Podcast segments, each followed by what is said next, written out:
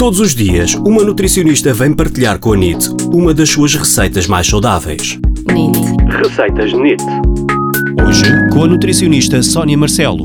Então, papas de aveia no forno. Ingredientes: duas chávenas de flocos de aveia integrais, duas chávenas de leite ou bebida vegetal sem açúcar, uma clara de ovo, uma maçã e canela QB. Como é que vamos preparar esta receita? Colocar os flocos de aveia e um pouco de canela num pirex, misturar o leite com a clara de ovo e depois juntar ao preparado anterior, mexer bem para envolver os flocos com o leite, cortar uma maçã às fatias finas e dispor por cima deste preparado.